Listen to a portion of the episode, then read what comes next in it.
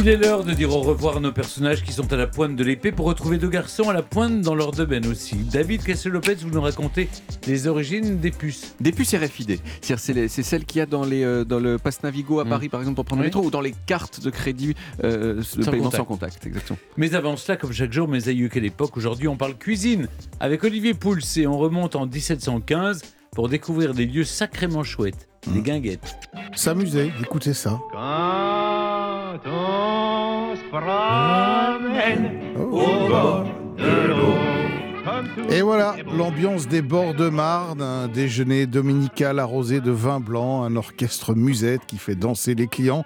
Alors là, pas de doute, nous sommes bel et bien dans une guinguette. Et vous l'avez dit, c'est au début du XVIIIe siècle, dans les années 1715, que ce concept a vu le jour aux abords de Paris. Leur caractéristique, elle propose en dehors du repas des balles populaires bon marché qui attirent la classe, on va dire, un peu défavorisée. Deux explications se contredisent pour expliquer euh, l'origine du nom guinguette. Alors, il pourrait venir d'un vin blanc aigrelet très prisé à l'époque qu'on appelait le guinguet et Mhm. que l'on servait donc généreusement dans ces établissements. Alors, pour d'autres historiens, il pourrait provenir d'un certain Pierre Guinguet qui avait ouvert à la fin du XVIIe siècle un cabaret à Ménilmontant et qui pourrait avoir montré la voie de ce concept. Et où s'installent ces guinguettes, Olivier? Alors, dans un premier temps, aux portes de Paris. Ah, il faut rappeler qu'à l'époque, la ville était beaucoup plus petite euh, qu'elle ne l'est aujourd'hui. Alors, pourquoi pas dans Paris, me direz-vous? Eh bien, tout simplement pour échapper à l'octroi, qui est une taxe qui frappe les produits qui rentrent dans Paris, dont les vins, évidemment. Alors, il s'agissait euh, de ne pas la payer. On en trouve ainsi à Belleville, à Montrouge, à Bercy, par exemple. En 1860, Paris s'agrandit et avale un certain nombre de petites communes voisines. Les guinguettes sont donc contraintes de s'éloigner. Alors pour rendre les lieux plus attractifs, donner un petit côté champêtre aux établissements et permettre pourquoi pas aux clients de se baigner au beau jour, les bords de fleuve sont prisés.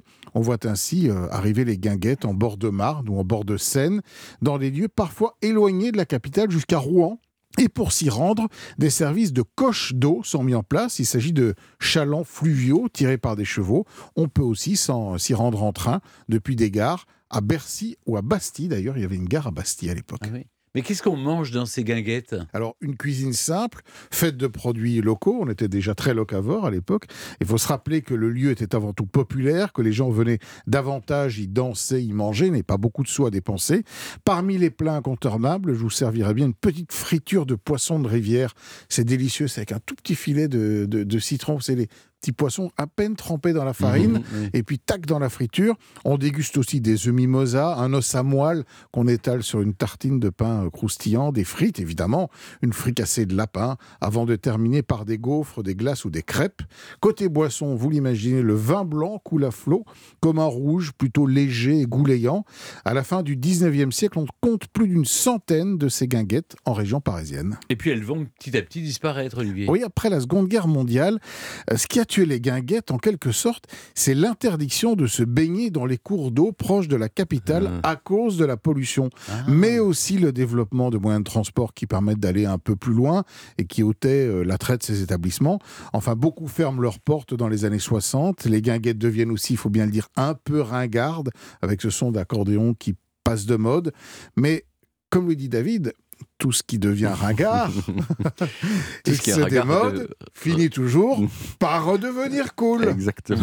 Et donc les guinguettes sont de retour. Et ben voilà, et c'est même tendance depuis quelques années, un lieu à la mode. Aller passer son dimanche chez Gégène, en bord de Marne, au Rosa Bonheur, au Chalet des Îles, c'est hyper branché. Mhm. Dans de nombreuses villes en France, au bord de l'eau ou ailleurs, on voit refleurir les guinguettes. Alors les amis, si ça vous dit de prendre un petit coup de blanc et quelques rondelles de saucisson au son de l'accordéon, je suis votre homme. Eh bien, on va aller Ah oui. guincher tous ensemble. Merci beaucoup, Olivier. Mes aïeux, quelle époque